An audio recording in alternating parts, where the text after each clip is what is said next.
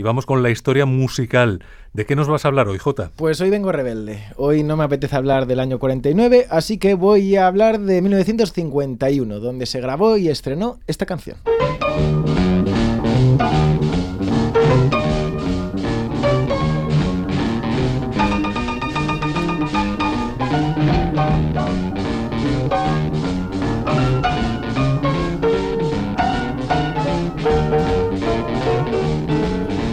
Have heard of jalopies, you've heard the noise they make, but let me introduce my new Rocket 88.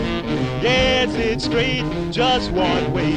Everybody likes my Rocket 88. Baby, we'll ride in style, moving all along. J, danos una pista que estamos escuchando. Pues la canción llamada Rocket 88, una canción grabada en Memphis, Tennessee, que hablaba de lo increíble que era el automóvil de mismo nombre, el cual acababa de presentarse por la época. Y hasta ahí pues lo que tengo claro, la verdad. Pero no se sabe de quién es. Sí, no, me explico. La canción se atribuyó a Jackie Brenston y sus Delta Cats, pero más tarde se descubrió que Brenston era el saxofonista de Ike Turner y que los Delta Cats eran el resto de la banda de Turner, más conocidos como los King of Rhythm. La cuestión es que Brenston afirmó que la canción no era realmente original, sino que la habían cogido prestada de otra canción que hablaba de otro automóvil, el Cadillac Boogie de Jimmy Leggins.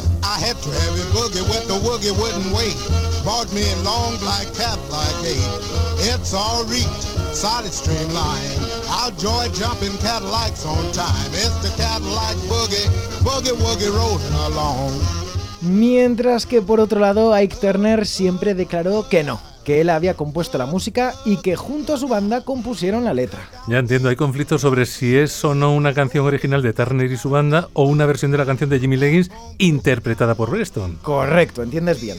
Lo que sigo sin entender, J, es por qué estamos dando tantas vueltas a una canción de 1951 si nuestro año protagonista es 1949. Ya, pues porque dicha canción, aunque en su momento se la catalogó como perteneciente al género rhythm and blues, y de hecho llegó al número uno de las listas de dicho género en Estados Unidos, es considerada por bastantes personas como la primera canción de rock and roll.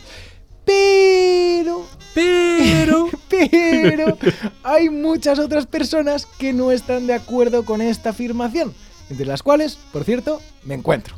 Y ahí es donde entra nuestro año. No se te escapa un Arturo.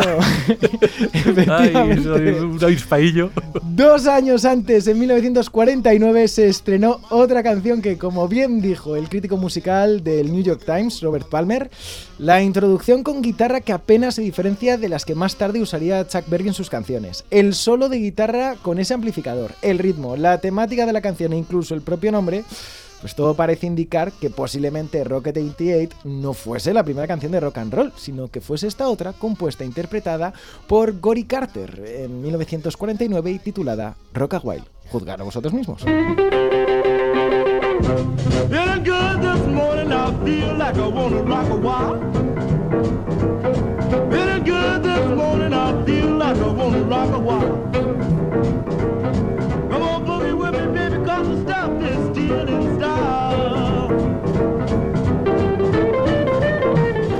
No sé cómo lo veréis vosotros, pero yo lo tengo clarísimo. Yo también lo tengo clarísimo. Yo soy de Gory Carter.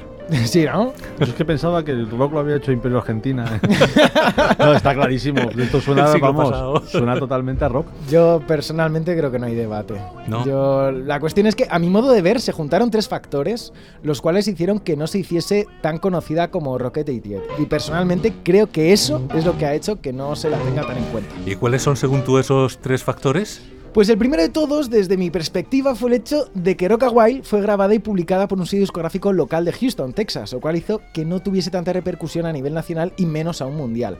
El segundo, que al año siguiente de grabarla, el cantante con 19 añitos eh, se tuvo que ir a la guerra de Corea, donde estuvo un año en algunas de las batallas más duras que vivieron allí los soldados estadounidenses, lo cual pues interrumpió su carrera musical justo cuando acababa de empezar. Y la tercera, y quizá la más importante, Creo que Carter siempre iba ligeramente avanzado a su tiempo, proponiendo sonidos que todavía no estaban de moda, por lo que la mayoría de los sellos discográficos no querían grabarle nada, pero curiosamente a menudo parecía que adivinaba lo que iba a funcionar. Solo que demasiado pronto. Solo que demasiado pronto, sí. Eso hizo que, por desgracia, en 1954 dejase de probar suerte y sencillamente se dedicase a lo que siempre se había dedicado para ganar dinero, trabajar en un molino de arroz de su zona. Fíjate, pero sin embargo, muy poquito después, Chuck Berry empezó a arrasar con prácticamente ese mismo sonido, ¿no? Efectivamente, al año siguiente, en 1955, ya estaba dando que hablar con canciones como Maybelline, pero a veces llegar tan solo unos poquitos años antes es demasiado pronto. Y en cuanto Chuck Berry popularizó el estilo, pues ya había miles, miles de artistas copiándole. Claro, y el pobre de Carter sería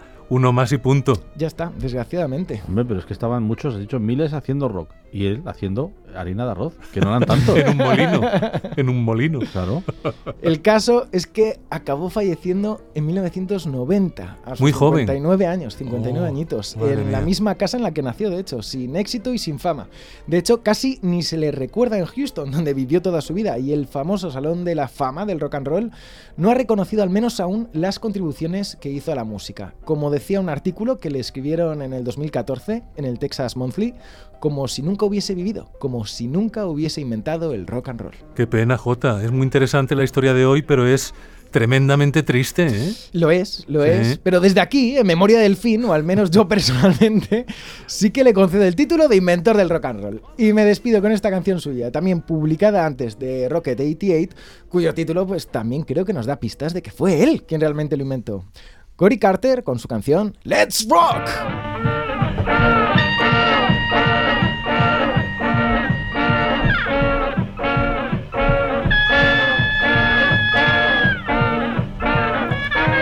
Pues yo creo que este equipo está totalmente de acuerdo en darle a Gory Carter el título de inventor del rock and roll. ¡Vamos! Y tenemos que ir al Salón de la Fama, ¿dónde está? En Cleveland, eh, en Cleveland, en ahora Ohio, me creo. pillas. Pues tenemos que ir al Salón de la Fama y manifestarnos en la puerta para conseguir lo que hay que conseguir. Uf, qué susto, creí que ibas a decir a quemarlo. Paga Arturo. ¿Qué os parece la idea? ¿Pagas tú? Sí.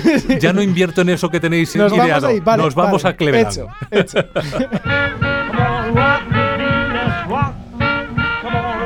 Bueno, tengo otra idea más de andar por casa. Vaya. Bueno, Nos marchamos y volvemos la semana que viene.